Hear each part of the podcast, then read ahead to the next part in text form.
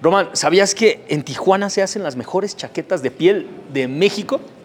Cuentan que en el Hong Kong. No, pendejo, en exclusivos Baez, carnal. Bienvenidos a No Hype.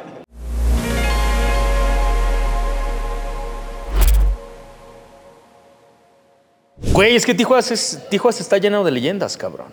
Lleno de leyendas. Lleno de leyendas, güey. Es un territorio en el que uh, mucha gente le ha dedicado canciones, güey.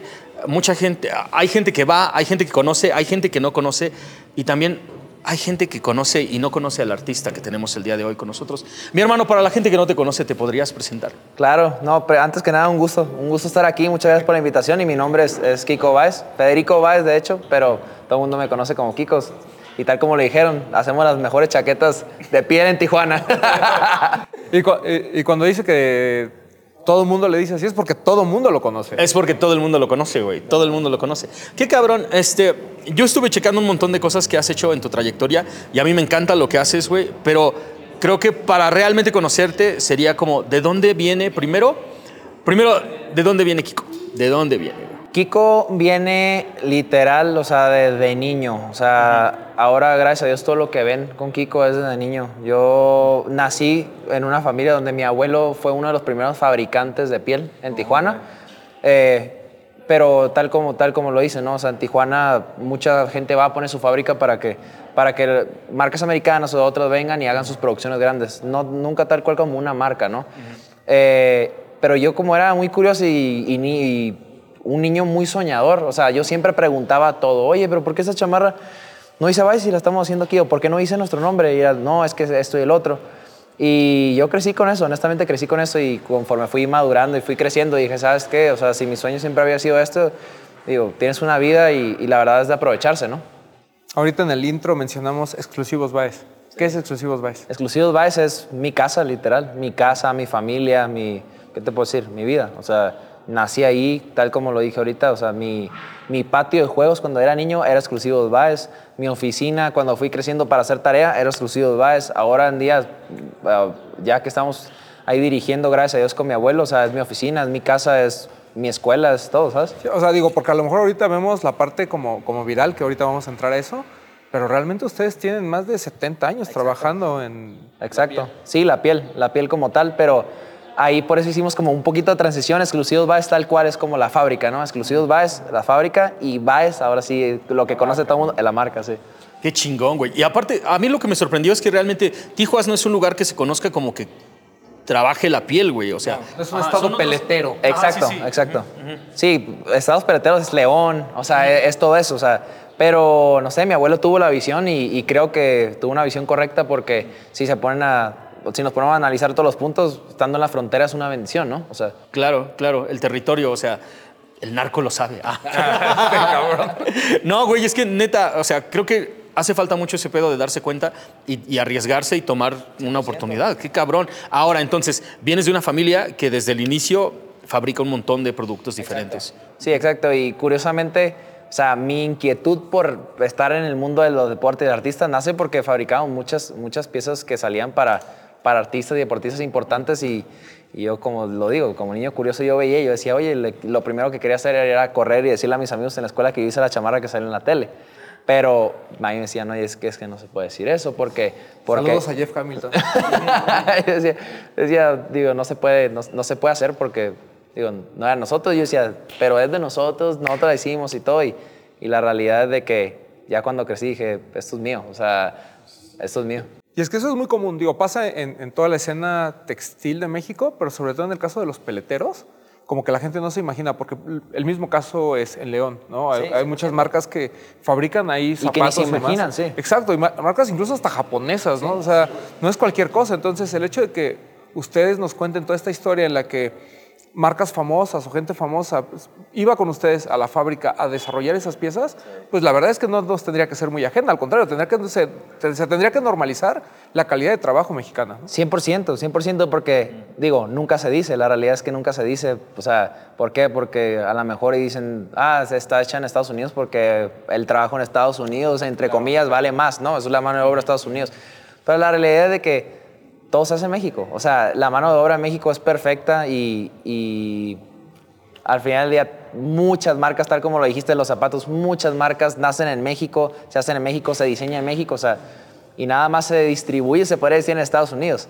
Entonces yo, yo, ten, yo cargaba eso. Yo decía, yo, yo necesito que las chamarras que salgan de aquí salgan con el apellido de mi abuelo, ni siquiera con el mío, obviamente es el mío, pero yo diciendo, mi abuelo entregó su vida a esto, algo le, tienen, algo le tiene que regresar la vida, ¿no? ¿Cómo fue esa plática, no? Porque, digo, obviamente una cosa es hacer maquila y tener un negocio exitoso y saber que allá afuera hay piezas tuyas que a lo mejor no tienen tu nombre, pero que sabes que tú la hiciste y que están literal con tus huellas ahí, ¿no? Sí, obvio. Eh, a decirle a tu abuelo, y sabes qué, abuelo, creo que podríamos hacer Baez como marca. Sabes, curiosamente fue en la pandemia, o sea, fue algo, fue algo bien único. Por eso, ahí despega la marca y ahí empieza la marca en pandemia.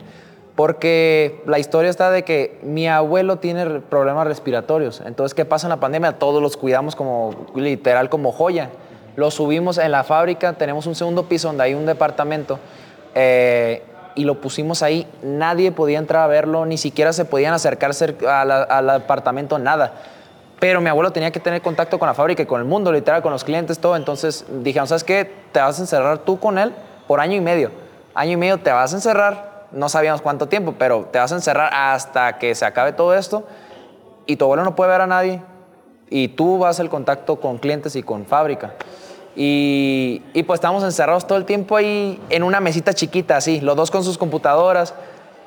Y fue la primera vez que yo me abrí con él, porque al final, o sea, yo lo respeto mucho y todo lo que ha hecho, entonces yo no lo cuestionaba, nunca lo cuestionaba. Pero a la vez dije, ¿sabes qué?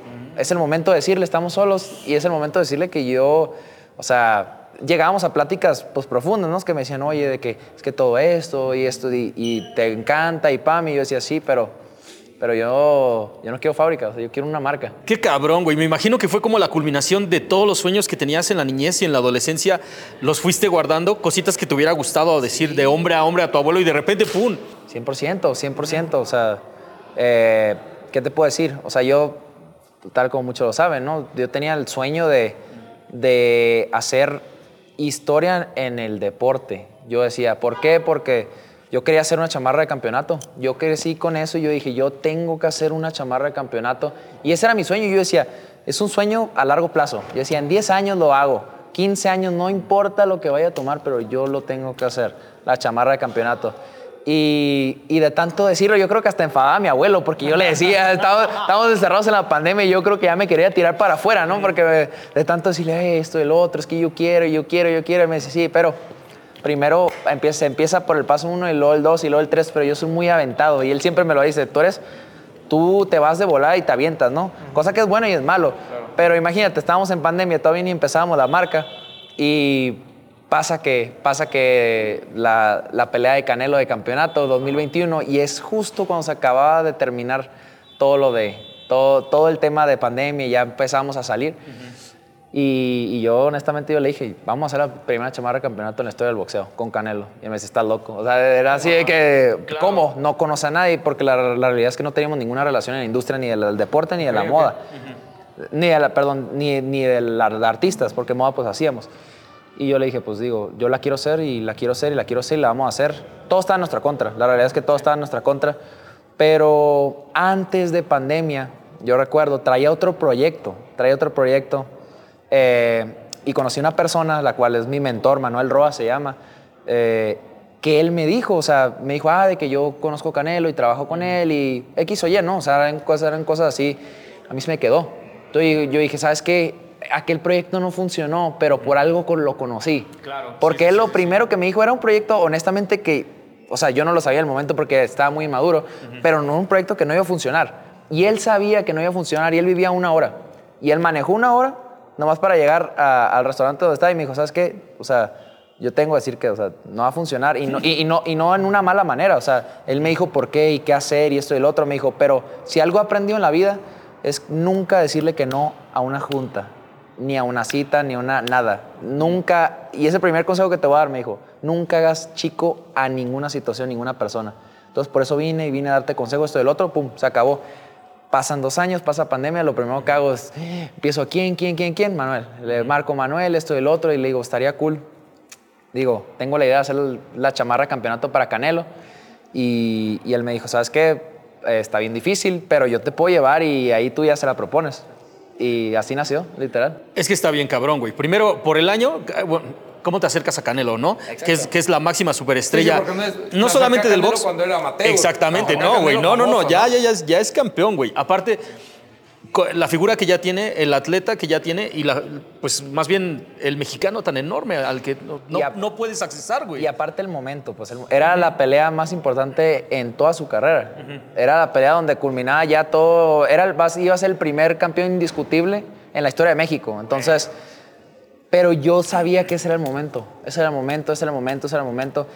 Y digo, yo lo quise tomar y lo quise hacer mío. Obviamente Manuel me ayudó muchísimo, me llevó con Saúl, hablé con él.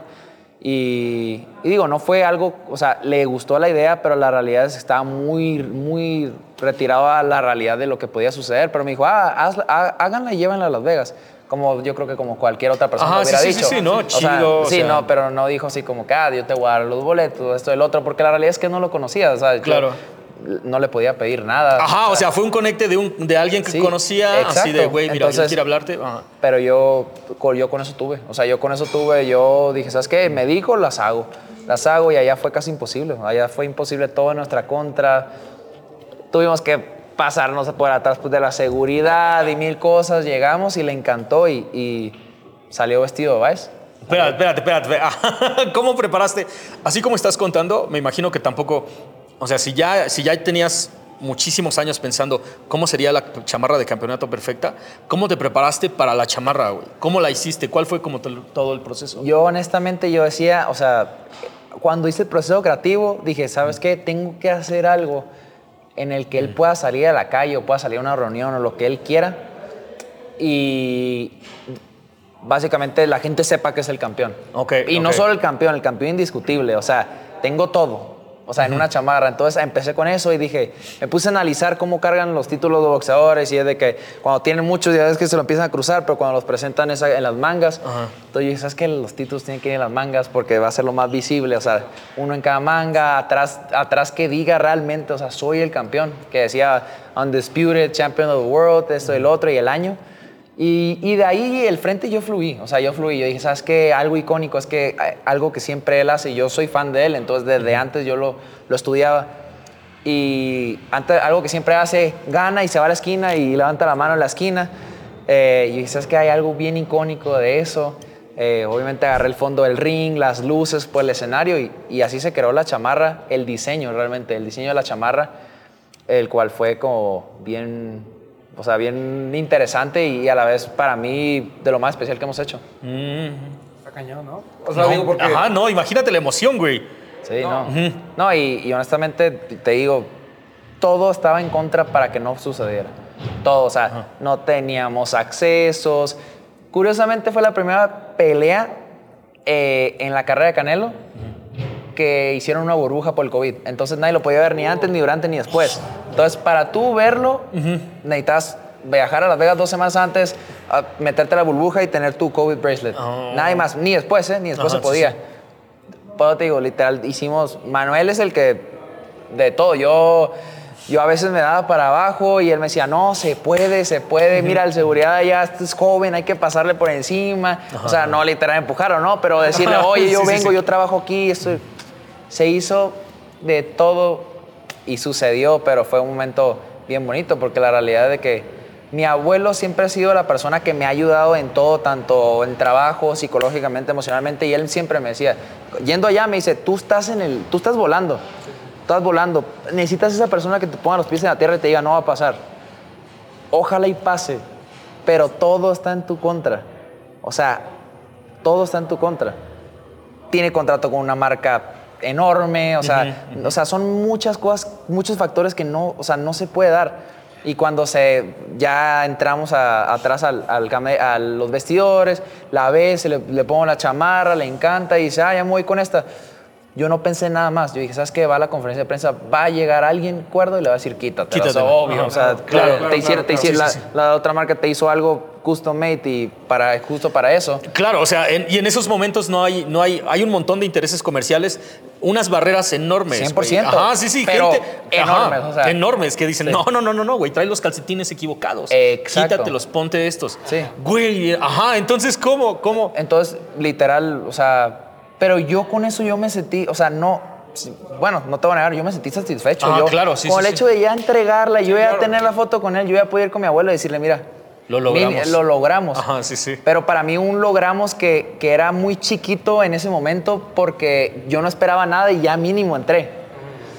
Entonces yo con eso ya me salí del, del MGM, del hotel, estábamos en la banqueta Roa y yo, y me empezaron a llegar mensajes y videos y todo, pero o sea, mensajes y... y- pero lo primero que piensas es lo mismo, Ah, algo sí, malo sí. pasó. Claro, sí, Algo sí, malo pasó, la familia está llamando, están llamando todo, dije algo malo pasó, pero me, la primera llamada, o sea, ya cuando puse a ver, me llamó mi abuelo y era como videollamada.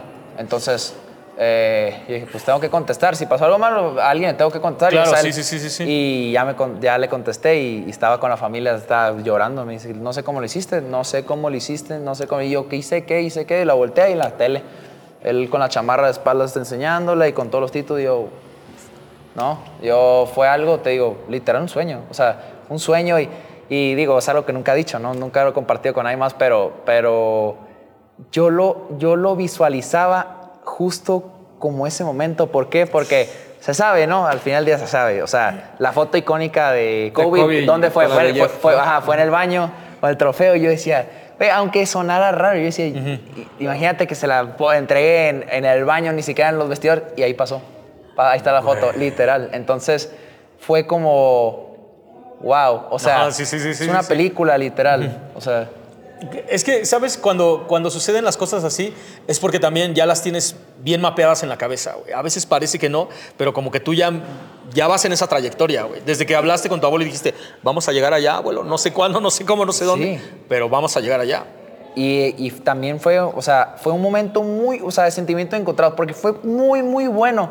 Pero ok, tú regresas un lunes a la fábrica y no conoces a nadie, ¿qué sigue? Claro, claro. ¿Qué no, sigue? claro, el estrés, claro. el estrés, o sea, la impotencia de, ok, acabo de hacer esto enorme, pero no conozco a nadie más. O sea, no conozco a ningún artista, no conozco a nadie. Entonces, ¿cómo crece esto? O sea, ya empezó la marca con una chamarra, pero mi miedo era que se quedara como que, ah, la marca de la chamarra del Canelo. Sí. One Hit Wonder, ¿no? Ajá, One Hit Wonder. Hizo una y se acabó. Pum, se acabó. Entonces yo ese día regresé con mucho estrés y con 10 veces el hambre y con 10 veces los sueños. Yo dije, ¿sabes qué? Ahora en adelante voy a aprovechar. Gracias a Dios salieron muchos medios importantes, de los cuales ya se fueron, pero yo no me enfocaba en eso. Yo decía, ¿sabes qué? Al contrario de haber hecho la chamarra del Canelo, yo estoy contra la pared ahorita. Porque para, para superar o igualar algo, o sea, está casi imposible. Claro, Entonces yo sí. estaba, eh, o sea, todo estaba detenido en mi familia. Yo viajaba cada semana, tenía viaje a Guadalajara, Monterrey, Nueva York. Iba a todo, yo a todo, juntas, reuniones, cenas, porque yo estaba buscando esa persona, tal como Manuel, que me acercara a mi sueño, a mi objetivo y a a ser constante, ¿no? Y gracias a Dios, de esas, tal como lo decía Manuel, iba a unas super juntas y no salía nada, pero iba a juntas chiquitas y salía, wow, Salía ¿no? algo chido. Entonces, yo busqué las oportunidades y estuve busque y busque y busque hasta que, que se dio. Y de hecho, curiosamente, la siguiente se dio de una manera súper orgánica porque eh, fue trabajar en Coachella con Natanael Cano. No, ok, Sí. ok, ok. Trabajar en Coachella. ¿Cómo? Ajá, sí, sí, sí, sí. Como, bueno, es obvio que una vez que haces una torre tan grande como para Canelo, hay, hay gente poniendo atención, güey. Pero ¿cómo llegaste con Nata? Porque igual, si hablamos de pesos pesados, ajá, si hablamos de sí, gente totalmente que, a la que no te le puedes acercar, uno pensaría que Nata es como Sí, 100%. Como uno de esos, güey, ¿no? Están esa punta de la pirámide. Ajá, exactamente. 100%. La punta de la pirámide musical ahorita, güey. Sí. ¿Cómo le hiciste, cabrón? Te soy bien honesto, fue, fue, y así compartiéndolo del corazón, o sea, yo cuando pasó eso, yo me di cuenta que yo estaba hecho para esto. O sea, yo me di cuenta que estaba hecho para eso porque yo cuando empecé, y mi novia está de testigo, o sea, yo le dije, yo tengo dos sueños, dos sueños, que los posee en 10, 15 años, pero son mis sueños. Y el día que lo haga, yo decía, o sea, inmaduramente, yo decía, el día que lo haga, yo me puedo retirar. Crear una chamarra de campeonato, sea para, sea, oja- o sea, yo decía, ojalá sea para un boxeador. ¿Por qué? Porque el box lo amamos, tanto mi abuelo como yo, es nuestro deporte favorito. Y vestir a alguien en Coachella. ¿Por qué? Porque mi novia y yo llevábamos yendo a Coachella cinco años antes, pero como fans. Ajá, sí, sí, Como sí, fans. Y, y curiosamente tenemos la experiencia de que en uno de los festivales en Coachella, estando como fans hasta enfrente, o sea, nos empujaron y todo. Mi novia quedó atravesada, casi asfixiada y llorando. Y yo le dije de impotencia, le dije, te lo prometo, te lo prometo que un día no vamos a regresar aquí. Vamos a estar trabajando allá atrás con los artistas y vamos a estar a gusto. Pero te lo prometo. Y pasa lo de, lo de Canelo, pasa en, en noviembre y en febrero. O sea, yo checaba mi Instagram, me llega un, un mensaje y era el manager de Natanael Cano. Qué chingón, güey. Sí, en febrero me dijo, bro, me dijo, nos encanta tu trabajo, estaría cool armar algo, tenemos Coachella. Y para mí, yo cuando recibí ese mensaje, yo quería, yo quería llorar, yo no sabía qué hacer, o sea... Claro, sí. O sea, pero, pero igual, pero igual sentía mucha responsabilidad porque tienes el sueño en tus manos. Claro. Pero ahora depende de ti. ¿Por qué? Porque si no le haces un buen diseño, no se lo pone. Si no le haces un buen diseño, no te lo acepta. Entonces era como que yo no hallaba ni dónde empezar, yo estaba emocionado, pero a la vez estresado, estaba como que, digo, o sea, hice muchas veces ese diseño hasta que dije, ¿sabes qué? Ese es el bueno, se los envié, le encantó y, y curiosamente me dijeron, hey, de que ya terminaste la chamarra, ven, tráete la cochela. Tráete la cochela y ahí conocí a Natanael Cano. Esa fue la vez que, que conocí tanto a él como a su manager, los cuales yo los respeto y los quiero mucho porque, digo, fueron el primer, los primeros que me dieron una oportunidad de un artista en un, en un escenario grande. Ajá. Y, y hasta la fecha para mí son familia, o sea, hagamos lo que hagamos, pasó el chaleco Adidas eh, en el Arre y luego ahorita que sacamos la colección nueva de las gorras, ellos representan Baez eh, de una manera muy orgánica, realmente porque todo se hace sin ninguna necesidad ni de mi parte ni él, simplemente nos apreciamos, nos respetamos y las cosas fluyen, ¿no? Eso, sí, no, está bien cabrón lo que acaba de decir, güey, que cuando el sueño depende de ti y tú estás al volante, eso está aún más No, cabrón, y es güey. que además siempre, siempre calificamos las historias a posteriori. O sea, ya que sucedió todo y ya que vimos que fueron exitosos, ya es cuando empiezas como a darle el justo valor a las cosas, ¿no? Sí. Pero pues todo este proceso por el que tienen que pasar, como bien dices, o sea, una cosa es que te den la oportunidad de colaborar eh, con un artista o, que, o hacer una prenda para alguien y otra cosa es que realmente logres que le guste, ¿no? Sí, Sobre todos esos niveles, porque así como ellos se acercaron contigo, seguramente hay 200 marcas que se les acercan a ellos, ¿no? De qué quieres que, qué quieres que hagamos, ¿no? Y gratis, te lo doy, o sea, Ajá, 100%. totalmente, güey. y pero, tal como dijiste, la, escuela- la historia se cuenta fácil, ¿no? Pero la realidad de que, por ejemplo, yo cuando no tenía relaciones eh, en nada y yo tenía el sueño, yo hacía chamarras y yo me las llevaba a donde yo creía que iba a estar el artista y yo se las regalaba. Y, o sea, lo de Canelo fue aún más especial porque obviamente, y mi abuelo tiene toda la razón del mundo y se respeta, y yo creo, ahora lo veo, en ese momento no lo veía, pero él me decía, si alguien quiere comprar, o sea, si a alguien le interesa tu marca, te va a comprar, o sea, no tienes tú por qué ir correteándolo a regalarle, ¿no? Que es la realidad. Y nosotros antes de la Canelo regalamos cuatro chamarras, y de las cuatro chamarras, ni una salió ni en una historia, No, ni en un video, ni nada. se guardó. Y yo me acuerdo que para regalar la primera chamarra, o sea, yo discutí muchísimo con él de que es que es lo que se tiene que hacer. Ellos no nos van a, no nos van a saber nuestro trabajo, no tienen idea, nosotros tenemos que ir y con una foto no van a hacer, tenemos que regalar. Se regalaron cuatro. Y me acuerdo que ya cuando llegó la cuarta fue una plática pues fuerte donde él me dijo, ¿sabes qué? Eso no funciona, o sea, estás tirando dinero.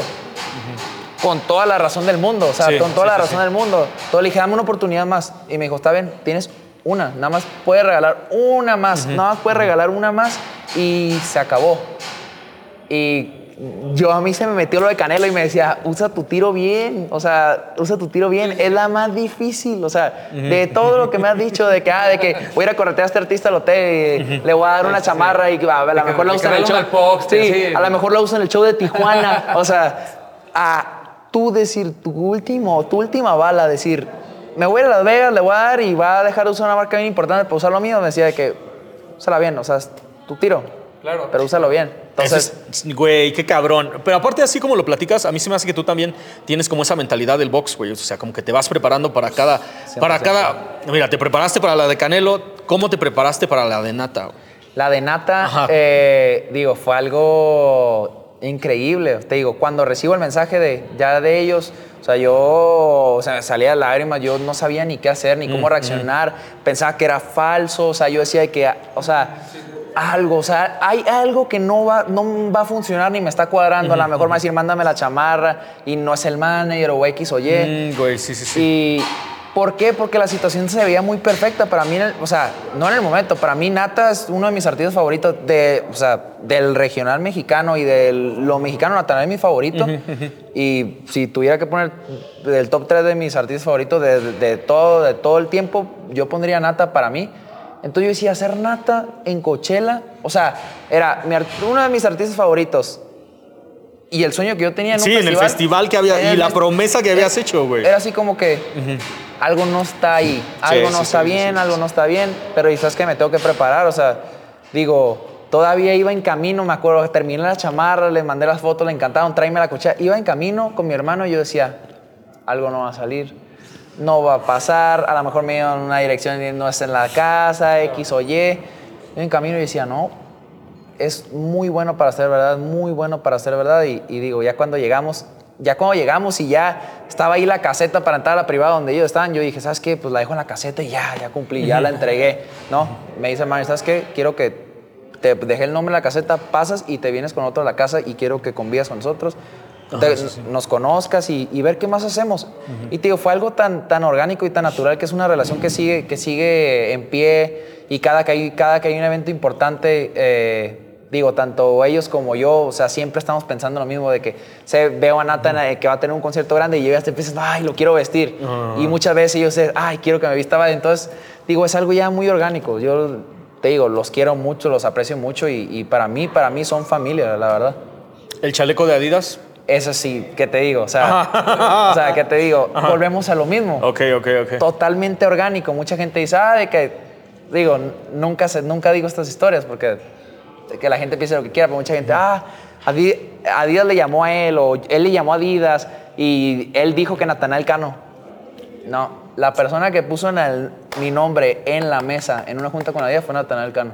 Qué chingón, güey. Natanael Cano, él, él tuvieron una junta y, y estaban hablando de, de vestir pues la marca y esto y el otro y, y les dieron un- una propuesta y esto y lo otro, y que ah, traemos para, vamos a hacer piezas únicas para los artistas con diseñadores. Él dijo, Kiko Báez, llámenle ahorita, si no yo le llamo, yo estaba trabajando y, y a, mí me, a mí me llamó el manager, me dijo, hey, ¿cómo te, ¿cómo te vendría una colaboración con Adidas?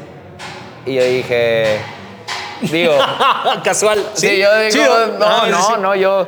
De- ahorita no tengo tiempo. No. pero Ah, sí, márcame ahorita en una media hora, güey. por No, favor. no, yo, yo paré todo. Estaba haciendo cosas bien importantes y paré todo. Y le dije, ¿qué se necesita? Me dijo, nada más dame el sí. Y yo, güey, claro. O sea, claro. Me caso, güey. sin Claro, pedo, sí, obvio, sí, sí, obvio, sí, sí. claro, o sea, no me importa para qué sea, si es para, no sé, para un evento privado o es Ajá, sí, X sí, o sí, Y, yo lo hago, o sea, ¿por qué? Porque volvemos a lo mismo, era, un- era una situación muy perfecta, o sea, Natanael Cano, volvemos a lo mismo, que para mí de mis favoritos, colaboración con Adidas, o sea, dije, wow, ya se trabajó y se, se hizo.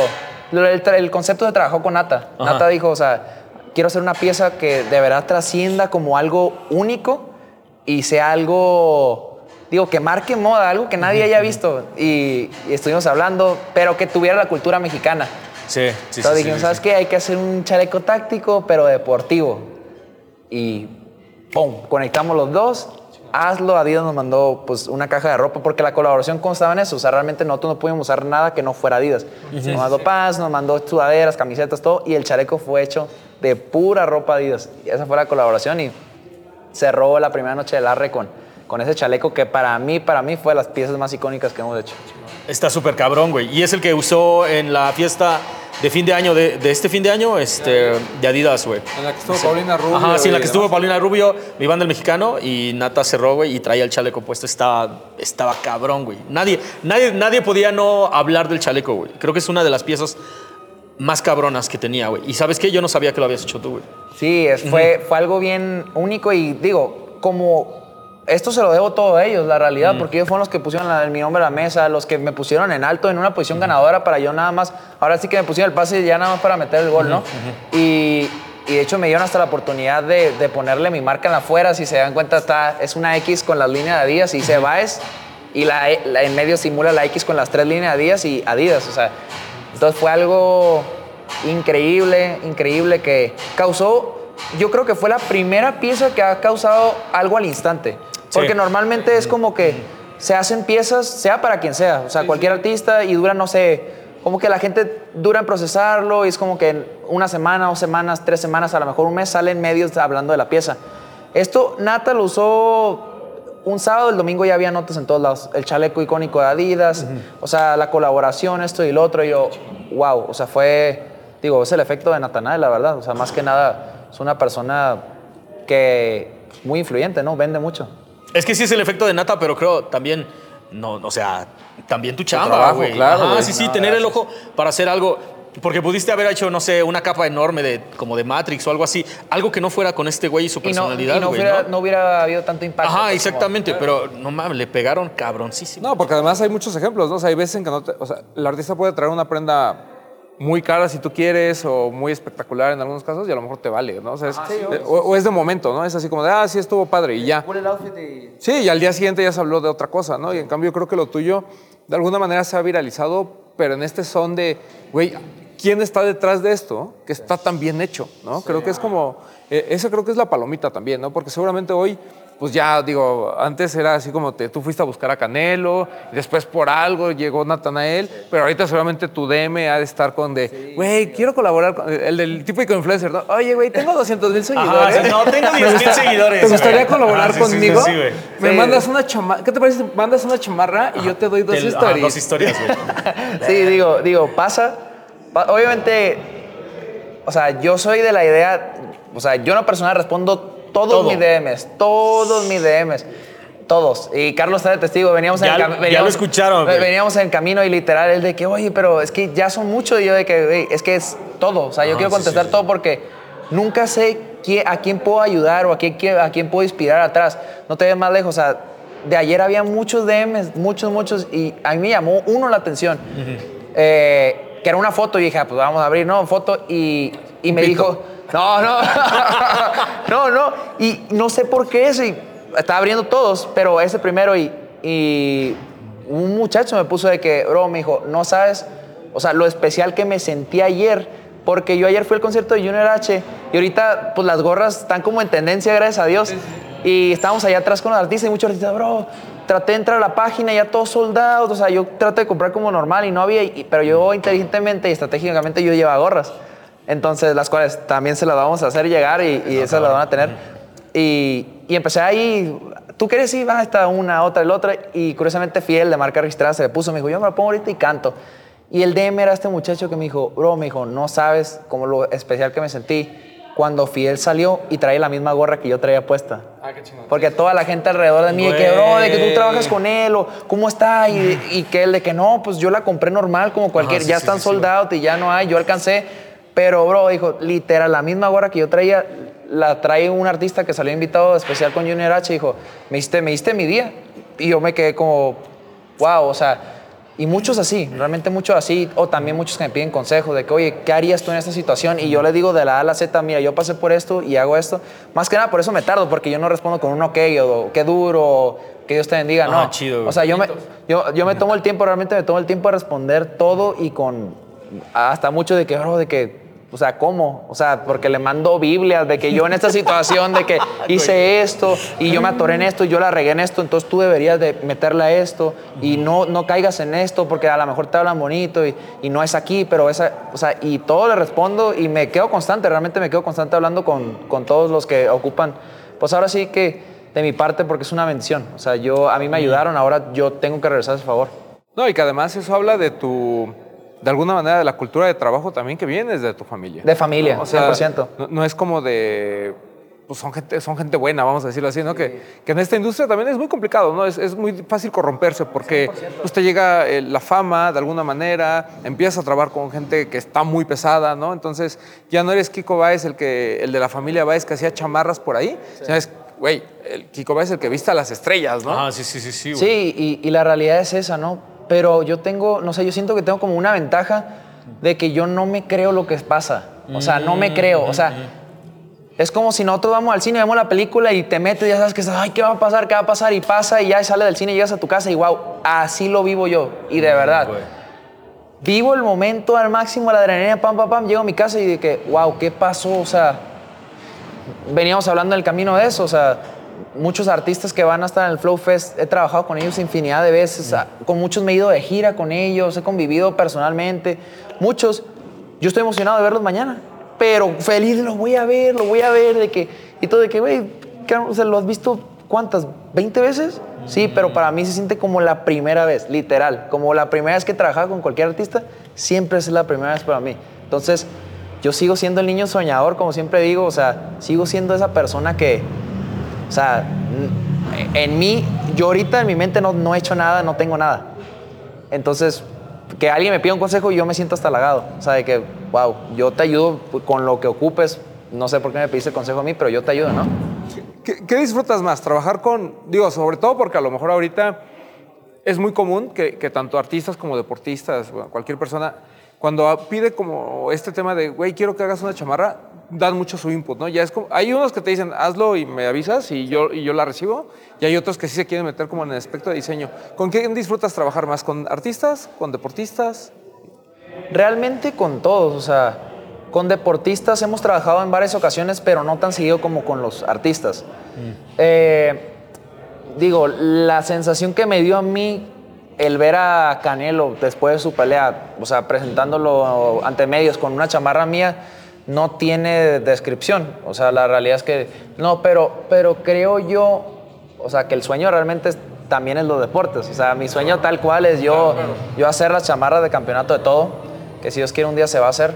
Eh, pero tal cual ahorita yo creo que me estoy disfrutando del proceso como está llegando y, si, y ahorita tal cual está llegando con los artistas. Y es algo bien bonito porque digo, nosotros estamos aquí en México y venimos al festival y luego que en el festival salga bien vestido, es como una sensación, o sea, uno piensa que uno se acostumbra y que dice, ah, de que ya le vale, pues ya ha vestido a muchos, pero no, o sea, no, yo siempre, sea así el artista más chico, el artista más grande, yo cada que veo a alguien en el escenario con mi ropa me siento, wow, me siento especial, me siento increíble, ¿no? ¿Alguna vez has negado una pieza? O sea, que alguien te haya mandado un DM, oye, Kiko, la verdad sí me gustan tus piezas, quiero una para X evento.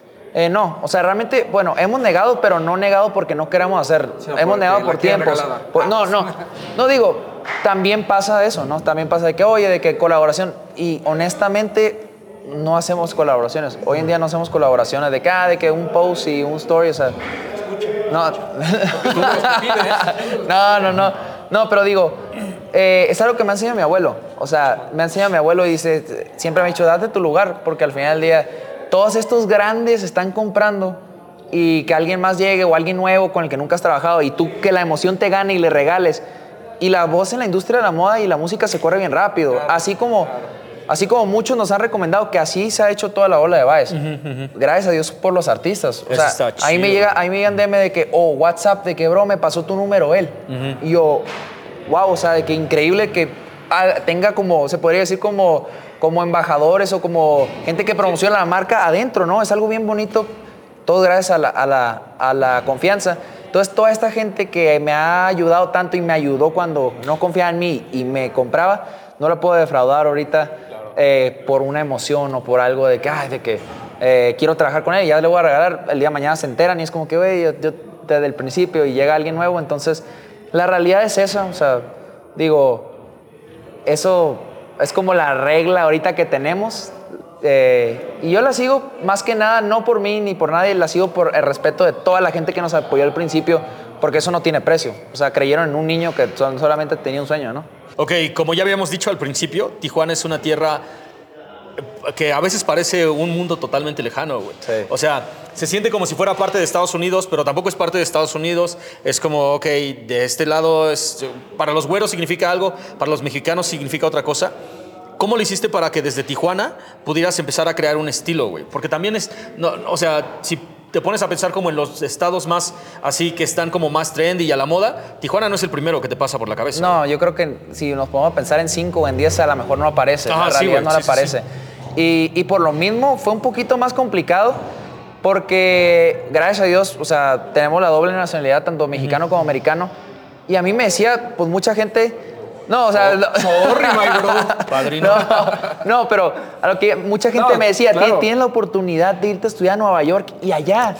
Si no te quieres ir a Nueva York, no quieres tomar un vuelo, agarras el carro, manejas dos horas, estás en Los Ángeles, la cual también es capital en moda. O sea, entonces, ¿por qué quedarte en Tijuana? O sea, a lo mejor ya es tu marca ya y aquí tienes la fábrica y te mandamos y es la marca de Los Ángeles o es la marca de Nueva York y es como que, ah, ok, ya puedes vender más caro porque eh, buy is made in New York, o sea, made in Los Ángeles, LA. Pero yo tenía la mentalidad, dije, ¿sabes qué? O sea, obviamente empecé muy joven, empecé a los 18 con lo de la marca. O sea, aquí yo estaba duro y dale, la primera chamarra se hizo cuando yo tenía 21 años, que fue la del Canelo. Y yo usaba el tiempo a mi favor. Yo decía, ¿sabes qué? Tengo todo este tiempo donde puedo hacer y fallar, hacer y fallar y seguir, y seguir y seguir. Entonces, ¿por qué no ser alguien, o sea, que marque cultura y que inspire, más que nada, dentro de mi comunidad, tanto mexicana, Tijuana, latina? Porque vamos a ser honestos, o sea, no se ve mucho aquí en, en México eso. O sea, gracias a Dios están saliendo más marcas y, y se está haciendo un movimiento súper bonito, pero por ejemplo, en Tijuana no había. Ajá, en Tijuana no había, o sea, en Guadalajara a lo mejor, Ciudad de México, Monterrey. En Tijuana no había, pues no se catale- o sea, no se caracteriza por moda Tijuana. La claro, realidad sí, es que no, sí. o sea, nada que ver. Entonces yo decía, ¿sabes qué? Digo, si puedo ser esa persona que marque tendencia aquí en Tijuana y que la le abra la mente a, a gente de que se puede hacer aquí en Tijuana, lo voy a hacer, aunque me cueste más. La realidad es que me cueste más. Tiene sus ventajas y sus desventajas. Obviamente estás muy cerca de Estados Unidos y la realidad de que te puedes cruzar a San Diego y, y- y no sé, a lo mejor si el envío es a Miami, nomás lo envías de San Diego.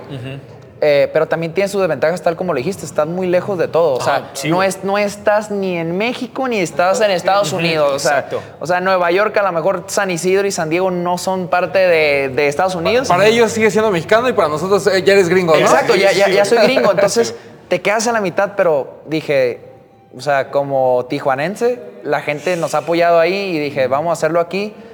Y ahora, gracias a Dios, la gente en Tijuana, ya están saliendo muchas marcas, Güey. muchas, muchas marcas de, sobre todo de streetwear, o sea, no tanto de, pero de streetwear, muchas, te estoy diciendo, ya hay como 10, 15 que están saliendo en Tijuana, que, que me dicen, bro, o sea, o sea, tú lo hiciste, o sea, este movimiento lo hiciste tú, Eso está. y Sí, sí, sí, mándenos un DM porque queremos, queremos conocerlos. Pero eso está bien cabrón, güey. O sea, sí es muy chingón ser parte de algo que ya está formado, pero es mucho más cabrón cuando Crear es algo algo. que tú Sí, empiezas, sí, güey. sí, es algo bien bonito, o sea, realmente es algo que te digo, o sea, cuando recibo estos DMs de la gente que va empezando su marca en Tijuana, me dice, bro, eh, una vez me dijeron, bro, acabo de vender mi primera camiseta, o sea, mi primera t-shirt.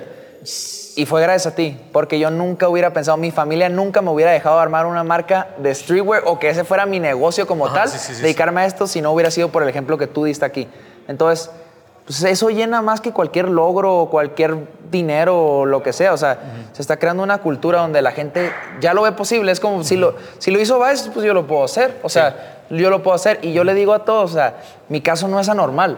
O sea, mi caso no es anormal. Todos lo pueden hacer.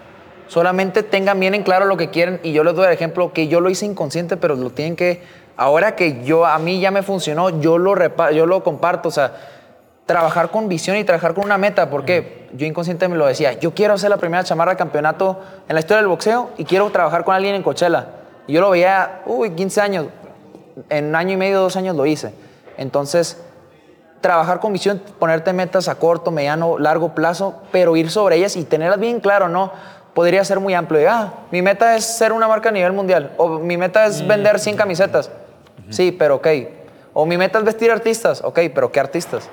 ¿Para qué situación? ¿En qué momento? ¿Cómo los vas a conocer? ¿Cómo lo vas a conocer? Entonces, o sea, a mí me funcionó al principio tener las metas bien claras y trabajar sobre eso. Si quiero hacer la chamarra de campeonato, buscar quién me acerque a la chamarra de campeonato, e irme sobre la chamarra de campeonato, no desviarme a, pues iba al chamarra de campeonato, pero la veo difícil, a- ahora artistas. O sea, Ah, ok, entonces, vienen claro, o sea, yo le digo a toda la gente, igual, eh, si Dios quiere, viene un, viene un proyecto nuevo, eh, gracias a Dios ahorita con todo el trabajo que estamos teniendo, hay muchas veces que llegan 20 proyectos a la vez y no los podemos llenar. Volvemos a lo mismo. Esas son las ocasiones que le hemos tenido que decir a, a proyectos enormes que no. Y, pero yo tengo la mentalidad de compartir. O sea, yo no veo a nadie como competencia en la realidad. Yo comparto. O sea, yo comparto. Y si Dios quiere, el próximo, ya lo estamos planteando el próximo año, entre el próximo año y el, o sea, es un proyecto muy grande que se tiene que estructurar, pero si por mí fuera lo saco mañana, ¿no? Pero yo quiero juntar a todas las marcas mexicanas, o sea, mexicanas eh, que están haciendo las cosas bien, meterlos a un grupo, ya sea de WhatsApp o lo que sea, Porque a mí me llegan muchos proyectos que yo tengo que rechazar y son proyectos muy Ah, grandes. wow. Entonces, si yo le voy, a- yo no quiero volverle a decir que no a nadie. Mejor que se quede con mi gente mexicana. Claro, eso está Entonces, muy chido, la realidad, si el día de mañana llega un artista enorme y yo no tengo la capacidad o soy full de proyectos, en lugar de decirle, ¿sabes qué? No tengo tiempo, no. Decirle, da un momento, grupo, pam, pam, está esto, envíen propuestas, yo se las puedo enviar, si les gusta, ahí está el artista, todo tuyo. Ajá, sí, sí, y sí, si le gusta el trabajo, es tuyo. O sea, yo no estoy de la mentalidad de, ah, me lo va a robar. Esto, Digo, va, el cliente va a estar con el que se sienta más cómodo y si se llega a sentir más cómodo con alguien más, yo no tengo ningún problema y yo me quedo con, el- con mi pensamiento y con mi corazón bien de que yo hice el bien y estoy ayudando a México, ¿no? Eso está bien chingón. Porque todo el mundo se va a ir con alguien más, ¿no? De todos modos, saber con alguien más, mejor que se quede con mi gente. O sea, No, y, creo que además eh, lo, que- lo que estás logrando es bien importante porque la gente, creo que, sobre todo la gente en Ciudad de México, a lo mejor menosprecia mucho lo que pasa en la frontera. ¿no? O sea, no hablo solo de Tijuana, sino de Ciudad Juárez y de todas las ciudades fronterizas, porque pues para ellos, o sea, digo, la mayoría de las empresas que están colocadas ahí es, es para maquila, ¿no? Como le pasó a tu abuelo, ¿no? O sea, de este, de, yo lo fabrico, pero se lo doy a alguien en Estados Unidos que lo va a vender en millones de dólares, ¿no? Y, y el hecho de que tú también hagas como esta punta de, güey, no solo soy maquilero, o sea, tengo ma- marcas. por, por mí, igual, como dices, ¿no? Me cruzo, pongo una tienda en San Diego y a lo mejor vendería 10 veces más caro, pero la idea es justamente fomentar el hecho de que la ciudades como Tijuana no se vean como las que están ahí cerca de Estados Unidos y le fabrican a los gringos. No, no, no, a ver, o sea, nosotros tenemos el talento y podemos tanto seguir exportando, porque esa es la idea, pero también podemos generar para la cultura en México. Obvio, y volvemos a lo mismo, si todo se puede quedar en México, Claro que es, se muy- quede. es, es mucho mejor. O sea, uno, para la economía, para todo, para la cultura. O sea, no te estoy diciendo que si tienes una fábrica dejes todo y, y te metas porque no es fácil, la realidad es que no es fácil. Pero, pero digo, si tienes el sueño y si tienes las pinas, o sea, solamente tienes una vida. Y quieras o no, como lo queramos verte, o sea, y lo respeto mucho, la realidad es que lo respeto mucho, pero como quieras verlo, o sea, tener una fábrica es trabajar para alguien más.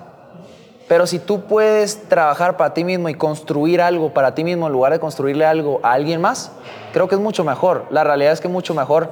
Y más, volvemos a lo mismo. La México sería capital en la moda mundial si todo se quedara en México. Porque volvemos a lo mismo. Todo, hay muchas marcas súper reconocidas, tanto japonesas, italianas, que hacen en México y, Y se van. nunca se sabe por qué se va. Ajá. ¿Qué quiere decir? Lo mexicano está bien hecho. Claro. Que para, que para los americanos y para los europeos o muchos a lo mejor dicen, ah, lo hecho en México está mal hecho. No. No, güey. No, Se lo hizo he aquí, hecho- nada más se le puso otra etiqueta. o Exacto, sea. exactamente. Lo hecho en México está bien hecho y es lo mismo que tú compras en una tienda top por miles. No, y creo que hoy es, es un buen momento porque al- algo que platicábamos con, con algunos diseñadores mexicanos que hemos tenido en el podcast es esta como idea de que en México, aparte que no están bien hechas las cosas, ¿no? Eh, la gente dice, ay, güey, es que por mil pesos que vale tu playera hecha en México, me compro una Supreme, ¿no? Por decir algo. Entonces, este concepto de que tenemos de que, ah, es que lo mexicano tiene que ser barato y tiene que estar mal hecho, creo que ya nos lo estamos quitando un poquito de encima. Marcas como, como Machina, el mismo Tony Delfino, ¿no? Los Kumori, lo que está haciendo Mauro también a- a- con, con encargos. Creo que son cosas que son muy interesantes porque la gente ya le empieza a dar un valor también a lo mexicano, ¿no? Ya no es como de, ay, güey, esta playera está bien chida, ah, cuesta 3 mil pesos, ah, es hecha en México, perfecto, me la llevo. O sea, ya nos vamos rompiendo esta barrera de, no, no es que yo pura, este, Ah, sí, si no, fue ¿no? esta hecha en- si, no, si no es una marca americana o japonesa, que seguramente de todos modos se hizo aquí en México, no la quiero pagar. Sí, 100%. Y, y yo trabajé poquito en esa mentalidad. Si se dan cuenta, el proyecto de Vice empezó con artistas. Pero yo cuando sentí que se me iba el proyecto en el sentido de que la gente volteaba a ver Vice y la marca de artistas. Y ya Mm, Güey, ok, ok, ok. fue cuando dije, ¿sabes qué? Está bien, se hicieron las cosas bien, pero ahora que tengo una plataforma de que la gente sabe que tu artista favorito compra Vice y está bien hecho, ahora, ahora viene lo tuyo. Ahora viene lo tuyo, lo cual mencionamos. O sea, gracias a Dios se dio la oportunidad y, y ahorita mi enfoque tal cual, o sea, obviamente vamos a seguir haciéndolo los artistas y todo, pero mi enfoque tal cual es vestir a la gente y vestirlas con algo que puedan comprar. O sea, algo que puedan comprar. Obviamente, como dices, no derrotar esta cultura de que tienes que vender la gorra en 300 pesos. No, o sea, no, porque se tiene que dar valor a lo mexicano. O sea, si yo voy y vendo la gorra en 200 pesos, van a volver a lo mismo. Si ahorita lo hago yo y van a ir con otra marca, van a decir, oye, pero vais, viste a todo el mundo y está re barato, ¿qué me vas a vender tú? Entonces, digo, yo creo que, o sea, tuvimos que poner la vara bien en un estándar y sacamos lo que son las gorras, las camisetas, las hoodies que van a salir pronto, todo esto que está al alcance de la gente, o sea, estamos hablando que en un precio de 50, 70 dólares, le estamos dando le estamos dando un sentido exclusivo en el momento de que sale, por ejemplo, las gorras salieron cinco colores, se fueron soldados y ya no vuelven a salir esos cinco colores. En dos meses, perdón, o sea, eso fue hace dos meses, ahora en diciembre ya se fueron soldados la, la, de la colección pasada, ahora en diciembre salimos con colección nueva, cinco colores, en cuanto se hayan soldado, no vuelven a salir los colores. Que le estamos dando exclusividad para que la gente sepa de que, ok, la marca es exclusiva, pero a la vez valoren que, o sea, es mexicano bien hecho y no es, o sea, es económico, pero no es malbaratar, ¿no?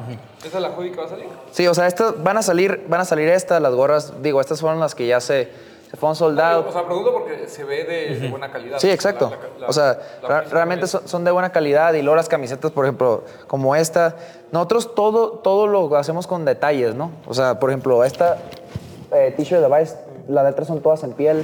O sea, la etiqueta, Ajá. la etiqueta de la marca es esta, miras. Ah, o sea, güey, en todas las camisetas y es un candado que funciona. es un candado que funciona. Lo- o sea, lo mandamos a hacer, o sea, especialmente es ultra ligero.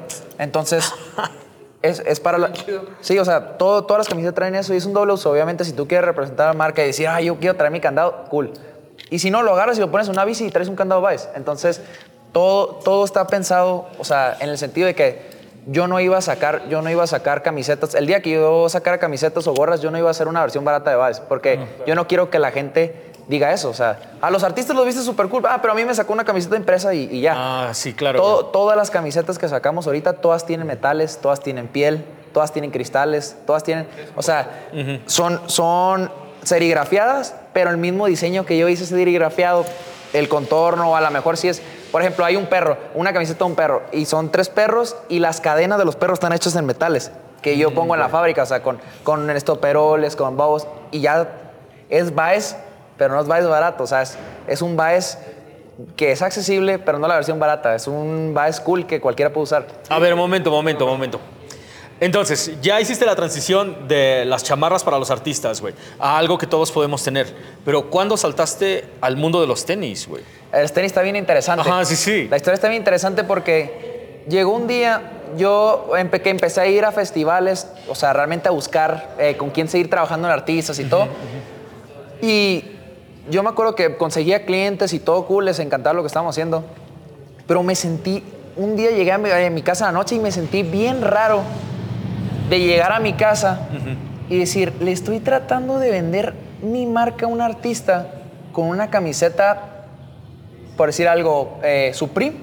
O sea, neta, le estoy tratando de vender una chamarra y pantalones, no sé, eh, X marca, camiseta Supreme, una gorra Off-White. Entonces estoy tratando de vender mi marca cuando ni siquiera la estoy usando yo. Entonces ese día, esa misma noche, yo llegué y te lo juro, toda la ropa que tenía, Pram afuera, pantalones Pram afuera, camisetas afuera, todo, todo. Y dije, si me quiero vestir bien, depende de mí. Depende de mí. Entonces empiezo, pues obviamente las chamarras ya las tenía, chaleco ya los tenía. Empiezo a comprar camisetas como no tenía, la, o sea, no tenía los contactos ni nada para hacer producción. Yo compraba camisetas blanks, le ponía metales ahí en la fábrica, todo eso, y esas eran mis camisetas del diario. Las Jury las compraba, le ponía parches de chenil, cristales, metales, bordados, aplicaciones de lagarto como estos. Y yo decía, ¿sabes qué? Y ya la gente cada que me veía, bro, está súper cool tu outfit, esto y lo otro, sentía más. Pero seguía yendo con Jordans o seguía yendo con, con zapatos normales. Y, y yo decía, ah, lo último, yo lo último, la espinita, la espinita de que me falta, me falta. Y aprendí a hacer zapatos, aprendí a hacer zapatos. Ah, Dije, un día compré un par de Jordans, los desarmé y dije, mira, son, todo, todo, es una rompe, todo es un rompecabezas. Entonces, tal como puse un- una cámara enfrente de mí, tal como lo desarmé, lo tengo que volver a armar. No hay de otra, o sea, ahí están las piezas. Y dicho hecho, hice el primer par, pero hice el primer par para mí. Me Ah, hice, me hice ok, tres ok. pares, me, me hice tres pares, pero yo nunca, o sea, zapateros o zapatos, nosotros no somos zapateros. Entonces, yo lo hacía para yo tener mi outfit completo y para yo ya poder ir con cualquier artista y vestido completo de Vice y completo es completo. Y empecé a ir con artistas y cuando entregaba a los artistas me decía, bro, o sea, ya me hiciste la chamarra, ya me hiciste el pantalón. O sea, ¿qué te cuesta hacerme los tenis? Ah, ¿qué, me- qué güey. me cuesta hacerme los tenis? O sea, literal, ¿qué me cuesta hacerme los tenis? Y así que no, a veces de que no, es que los tenis nomás los hago como hobby para mí. Yo de que, güey, véndelos. O sea, Ajá, sí, sí, les sí, vendes el- nos venden el servicio completo y te lo compramos. O sea, te lo compramos. O sea, y, y empezamos a trabajar en. Y empezaron a salir proyectos. eh, de hecho, por eso está el tenis aquí de Edwin Cass, porque fue el primero eh, que usó para su gira, para el Foro Sol y para muchos otros. Y, y de ahí empezaron a pedir más artistas, más clientes. Iba la gente a la fábrica y decía, oye, quiero unos tenis Vice. Y eso a mí no me sonaba bien, porque yo decía, no son Vice. O sea, son, sí son custom made de Vice, Ajá, pero, sí, pero sí. no son los tenis Vice y traen una palomita de Nike. O sea, claro. entonces ahí fue donde salió la marca Luso. O sea, y, la, y ahí fue, armamos la segunda marca que es Baez Luso. Y curiosamente Baez es por mi abuelo. Y mi abuelo se apellida Baez Lugo. Entonces, lujo en italiano es L-U-S-S-O, Luso. Entonces jugué con el palabra y puse de que Luso con Z, L-U-Z-O, por Baez de mi abuelo. Entonces se quedó Luso. Entonces, te- mis dos marcas son los dos apellidos de mi abuelo, es Baez Luso. Qué chingón, güey. Un homenaje bien acá merecido para, para el jefe, ¿no? Pues, sí, o sea, lo, lo que pasa es que eh, todos los negocios familiares, digo, es, es- es como algo muy mexicano, ¿no? Cómo van, hay unos que desaparecen porque realmente las generaciones pos- este, posteriores no saben qué hacer, ¿no? O los hijos se desentienden y pues obviamente se vuelve como, pues, como cualquier corporativo, ¿no? Que no importa quién sea el director, a lo mejor ya no tiene ni el apellido, pero lo siguen manteniendo, ¿no? Y creo que el hecho de que tú eh, hayas mantenido, sobre todo en, en un momento tan importante en la, de la moda y de, México, un negocio familiar, ¿no? Porque seguramente, por lo que nos estás contando, pues sigue siendo un negocio familiar. Sí, ¿no? O sea, obvio. Mi abuelo, mi abuelo está conmigo, trabajamos literal en la misma oficina. O sea, en el mismo escritorio seguimos trabajando él y yo, Güey, qué bota- chingón. botando ideas todo el día. Y yo le digo, él, el día que él se vaya es el día que yo cierro el negocio porque y yo me muero porque, o sea, somos el equipo perfecto. O sea, para yo no lo cambiaría por absolutamente nadie y por nada. O sea, yo lo amo y, y para mí, o sea, es, o sea, probablemente y yo, no probablemente es la persona que más amo hasta compartimos nombre. O sea, es con mi papá. Realmente él fue el que me crió y el que me dio todos mis consejos. Él es mi papá. A ver, ahora, entonces, ¿qué, qué, qué cabrón esta parte de la historia. Me encanta porque, como dijo Román, hay veces en que vemos un negocio familiar donde una nueva generación no sabe ni por dónde llevarlo o definitivamente no le pone siquiera la atención que merece, güey, ¿no? Pero tú, por otro lado, es como si fueras una nueva generación de tu abuelo, güey. O sea, Sí. tú eres una nueva versión de, de tu abuelo que tiene una, otra visión, pero que va a seguir llevando el negocio hacia adelante, güey. Entonces, le, te toca hacer para que la siguiente generación siga en ese mismo camino.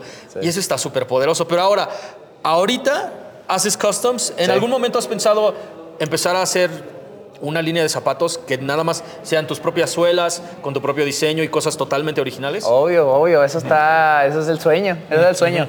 Realmente, como te digo, es paso por paso, o sea, soy muy atrabancado, pero, pero, o sea, lo he aprendido, porque por ejemplo, la estructura como tal de hacer cool, de no tratar de venderle a la gente nomás, por ejemplo, las t-shirts y, la- y las gorras, de nomás tratar, ah, compren Vice, compren Vice, no, Claro. la estructura tal cual fue, primero hacerla ver cool, darle valor. Lo que hice es mandar, o sea, hice todo, las gorras, las camisetas y esas mismas, yo se las mandaba a mis artistas de confianza. Oye, ahí está, úsenlas, úsenlas, úsenlas. Y la usaron todos por tres meses. Y la gente lo empezaba a ver, yo quiero, yo quiero, no hay, yo quiero, no hay, yo hay, pum, lo saco. Entonces, creo que el proceso, yo le doy mucho amor a cada, a cada proceso de, cuando se hicieron chamarras solamente, le daba mucho amor a las chamarras. Ahorita que tenemos un enfoque grande en, en lo que es el streetwear, las gorras, las camisetas, todo, le estoy dando todo mi amor a eso. O sea, obviamente tengo dividido con lo de las chamarras, pero mi enfoque ahorita tal cual es eso. Entonces, quiero consolidarme con lo de las chamarras, perdón, con lo de las eh, camisetas, las hoodies, las t-shirts, pantalones. Y al final del día, pues, tal como yo empecé con mi closet. Empecé primero con las chamarras, después empecé todo y terminaron con los tenis, ¿no? Empieza la, la cabeza y terminaron los tenis. Entonces, mi plan, o sea, tal como te lo digo, tengo muy marcados mis planes a corto, largo y mediano plazo. Mi plan a largo plazo es sacar mis tenis, sacar mis suelas, sacar todo, pero no quiero tirar todo y que, nada, y que uno cache esto, el otro cache el otro, no. Quiero que la gente, tal como fue mi proceso de yo vestirme Vice, sea igual proceso de ellos. Primero tuve la chamarra, después tuve la gorra, después tuve la camiseta y al final voy a tener mis tenis. Entonces, quiero hacer las cosas bien hechas, quiero darle su tiempo, quiero darle su amor, su cariño y su- sobre todo su respeto a cada una. Y los tenis definitivamente va a ser es un plan que está, pero se necesita tiempo, ¿no? No, y, y creo que ese es el mensaje que se tiene que llevar la gente, ¿no? El tema de los procesos. O sea, hay veces en que la gente se quiere comer al mundo y está bien, ¿no? Pero justamente se quieren brincar muchos pasos del proceso. Entonces, aprovechan el momento, ¿no? Para ti a lo mejor hubiera sido fácil, ¿no? El hecho de Sí, viralizar la artistas, marca, los artistas, órale, van las playeras, ¿no? Y órale, y a lo mejor agarro, este, hago, es más, ni siquiera tus tenis, ¿no? Voy con una marca y, oye, yo puedo hacer que esto se ponga en tu marca, este, ponle Baez, ¿no? O sea, ese tipo de cosas, creo que habla muy bien de, de- de la mentalidad que tienes. Y repito, o sea, heredada mucho de, tu abuelo, abuelo. mi abuelo 100%. Pero siento que eso también le está faltando mucho a las generaciones. Eh, Nosotros lo platicamos a lo mejor muy a nuestro, a nuestro nivel, ¿no? Este tema de, eh, de los medios, ¿no? O, o de cuando haces un podcast o haces un eh, video y demás, que la gente quiere entrar por- porque cree que nosotros traemos un par regalado, ¿no? Es así como de, yo lo quiero porque quiero que la marca me regale cosas. No, güey, o sea, esto es un proceso y esto lleva, y es un trabajo que se tiene que hacer con calidad, se tiene que hacer con cuidado.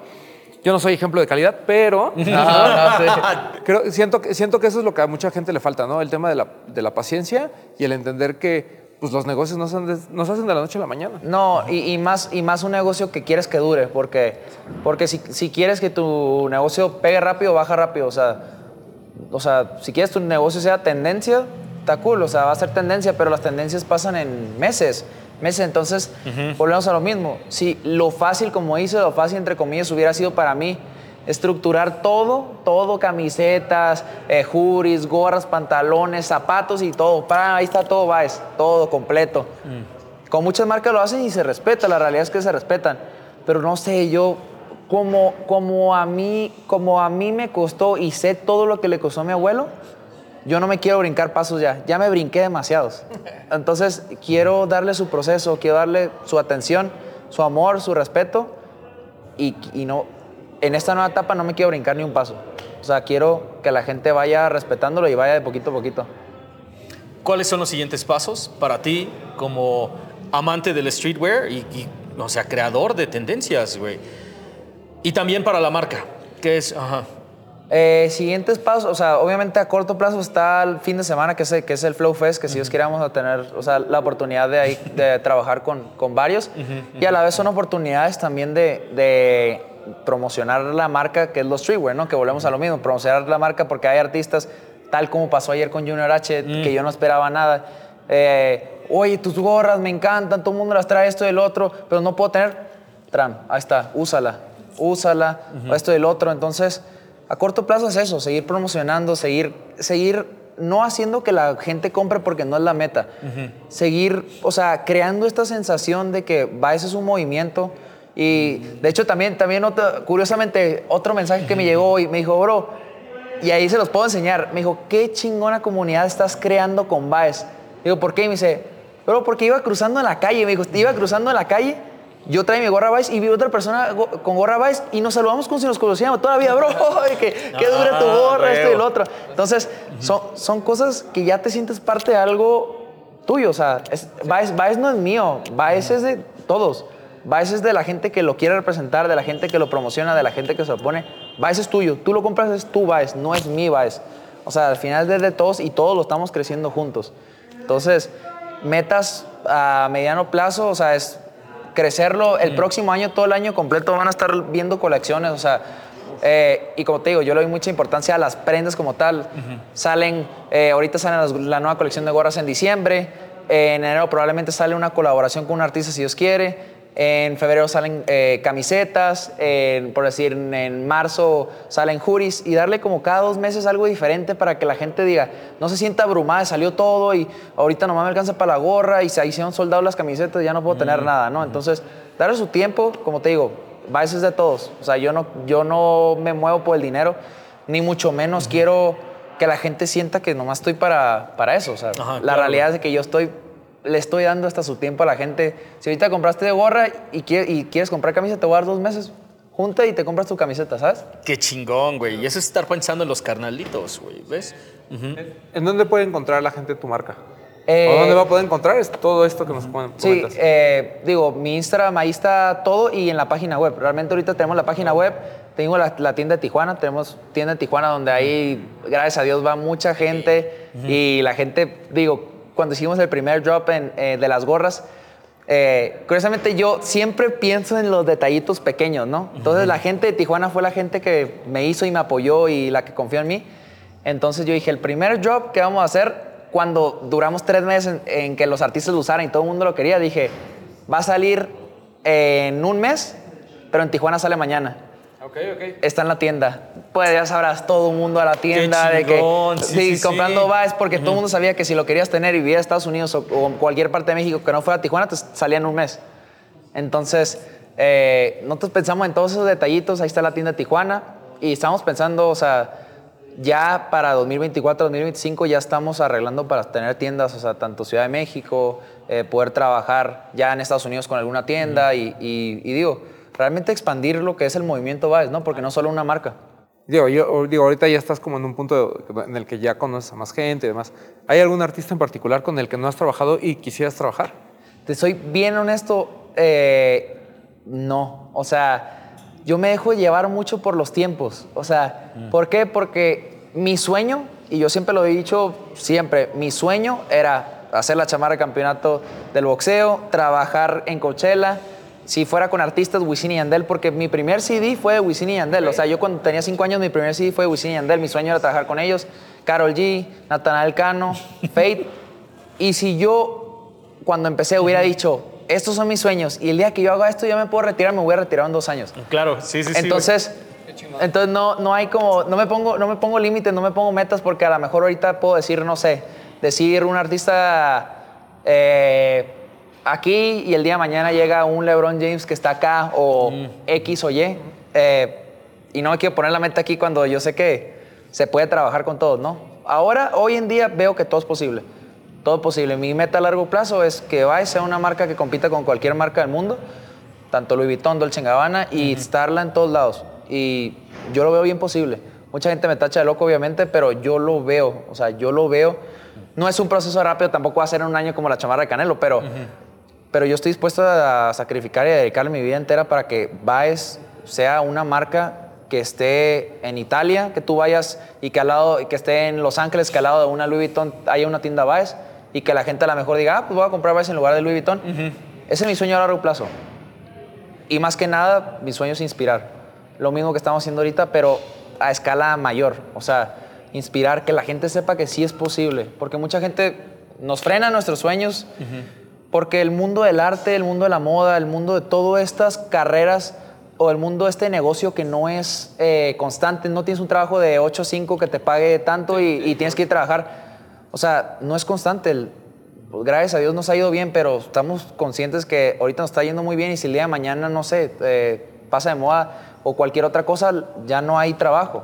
Entonces, que la gente sepa que esto no es fácil, pero el día que tú cumples todos tus sueños bajo a trabajo, o sea, sacrificio y buscarlo porque nadie te va a regalar nada, vale la pena, vale la pena. Y como te digo, lo difícil no es llegar, es mantenerte. Entonces, es eso, o sea, realmente mi sueño más grande es inspirar y que la gente sepa que todo es posible, todo es posible, o sea, o sea, yo lo soñaba y lo soñaba desde que tenía 3, 5 años y, y hoy a mis 23 puedo estar diciendo que estoy viviendo mi sueño, ¿no? Qué chingón, güey. Qué manera de. Ajá, Todos sí. los 23 seguías reprobando exámenes. No, carnal. todavía, güey. Apenas, o sea, seguí en la universidad tratando. Ahorita ya solo Ajá, repruebas el de la próstata, Estábamos, no, estábamos nada más en la peda, güey. ¿Te imaginas a los 23 lograr tanto y, de- y estar consciente de que le perteneces a una comunidad, güey? Y eso, Sí. es- y eso creo que es lo que, lo que separa por completo tu trabajo, güey. Tú estás consciente de lo que haces, no es solo tuyo y, y- y de tu abuelo. O sea, el, el triunfo es de todos. Eh, todos. El look es también de todos y la responsabilidad que tienes con tu comunidad Sí. es, es de todos, güey. Sí. Somos- es una comunidad. Nada más, yo, yo la última que tengo. ¿Cuál es la importancia de tener una presencia en las redes sociales para una marca como la tuya? Porque Súper importante. Súper importante. Yo siempre lo digo y no lo voy a dejar de decir. Hoy en día tenemos una plataforma, tanto que se llama Instagram, TikTok, lo que sea, que esa es el mejor arma que nosotros tenemos ahorita. Literal. O sea, la mejor arma es esa. Y no porque tu Instagram se vea bonito. No, obviamente volvemos a lo mismo. Tener una plataforma en las redes sociales es súper importante porque se tiene que ver la estética, se tiene que ver tu trabajo. Muchas veces dicen, ah, qué presumido se la pasa subiendo todo lo que hacen los artistas. No. O sea, uno es para inspirar. Dos, porque al- la- o sea, ahora el Instagram es tu, tu tarjeta de presentación. Sí, sí. Entonces, tú tienes que estar subiendo ahí, tienes que ser constante, tienes que mantenerlas. Y a lo que iba con la herramienta que es, que es fundamental en cuanto a las redes sociales es, tú puedes ser una marca que va empezando, que tiene un día, literal, un día. No pasa nada, tienes 10 seguidores. Mándale mensaje a 400 mil artistas. Si nadie te contesta, es algo que no tenías. Pero si esos 400 te contesta uno, acabas de ganar una oportunidad que nadie te la regalaba. Nadie, nadie. Entonces, yo al principio sí es mucho eso. O sea, al final uno se siente desesperado. No tiene, si no tiene relaciones en la industria, tal como yo. Yo no tenía nada de relaciones. Yo salía y buscaba, pero a la vez yo estaba en mi Instagram tirándole DM a, a los, a los artistas. Oye, bro, sería un honor trabajar contigo. Bro, me encanta tu música, esto y el otro. Te respeto, estaría cool. Si puedes, o sea, si podemos hacer algo, esto y el otro. Y de 100 pegaban dos o de 100 pegaba uno, pero estaba fascinado con ese uno y al, y al final no pegaba al instante. O sea, a lo mejor me tardan en contestar, en contestar cuatro meses. O hay muchos que muy, o sea, muy curioso. Yo le mandé mensajes a muchos y yo no me acuerdo, pues fue hace mucho. Y Y, hoy, y hoy que los conozco, o sea, te contestan, a- ¿no? abren, no, hoy que los conozco, abren el DM que tenemos ahí de que, bro, me mandaste eso hace cinco años. Digo, Qué que- chingón, güey. Sí, entonces, sí. Sí, bloqueado.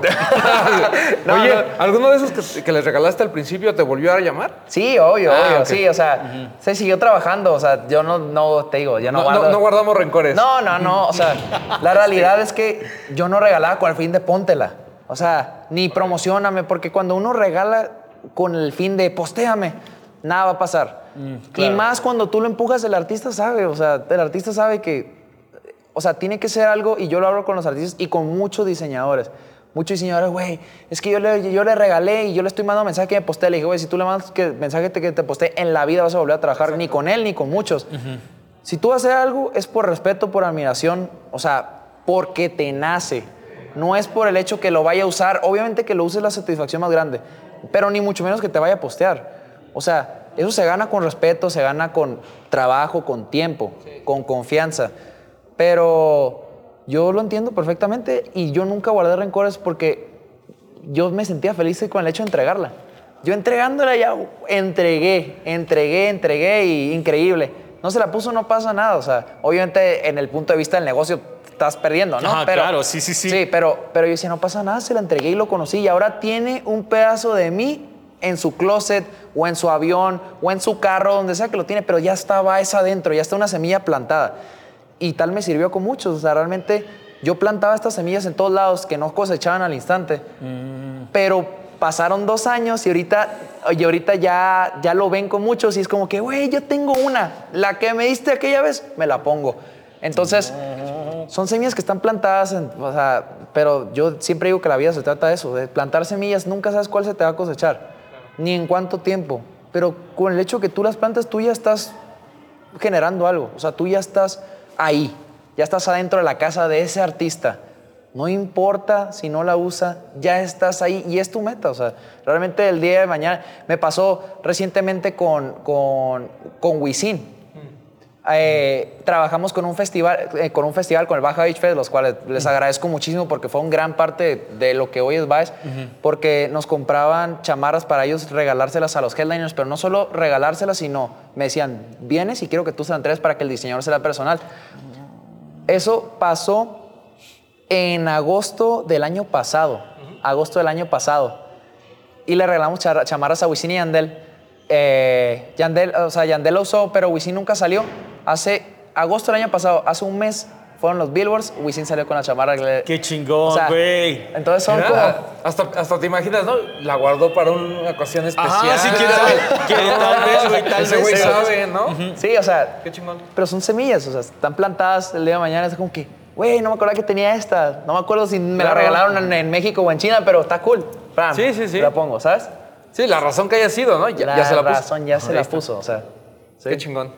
Cabrón, güey. Mi gente, creo que, um, bueno, una de, las, una de las cosas por las que queríamos invitarte era para, para mostrar, a nosotros nos encanta contar historias de gente que, que con puro trabajo lo logra, güey. O sea, neta, neta, neta, con puro trabajo. A veces nos tachan de ser demasiado morenos para este podcast y, y, o sea, nada más, nada más invitar gente morena. Claramente no invitamos gente morena, pero sí invitamos a gente que trabaja y trabaja y trabaja y de alguna manera desde su trinchera logra hacer un montón de cosas, güey. El mensaje final yo creo que, o sea, fácilmente podríamos, en, este, podríamos este, ponerlo en una cajita que sea, planta la semilla, toma la junta y trabaja hasta que cumplas tu sueño. güey. Amén. Tal vez te tardes, o sea, puede ser, puede ser que todo esté de tu lado, o puede ser que tengas un montón de ganas y en pocos años lo logres, y puede ser que te tardes 10, pero no importa. O sea, lo que importa es que al final de cuentas logres todo lo que pusiste en esa cajita. güey. 100%, amén. 100% y, y tal cual así, ah, con esas bases, hoy en día es Vice. Esas son las bases de Vice.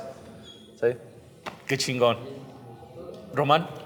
Nada, agradecerle a Kiko que haya estado con nosotros. Al contrario, Máximo respeto a tu abuelo. máximo no, respeto, no, máximo respeto. Ajá, sí, una sí, familia sí, sí. peletera. Próximamente nos vemos en Tijuana. Sí, Nos sí, nos vamos tienen en que darse la vuelta por la fábrica y hacer la entrevista con los dos. Por supuesto que ahora, sí. ahora, ahora contar el lado de él, No. que, que, Ah, que va, estaría bien chido. que va a estar Eso increíble. estaría bien chido, eso Sí. estaría súper chido.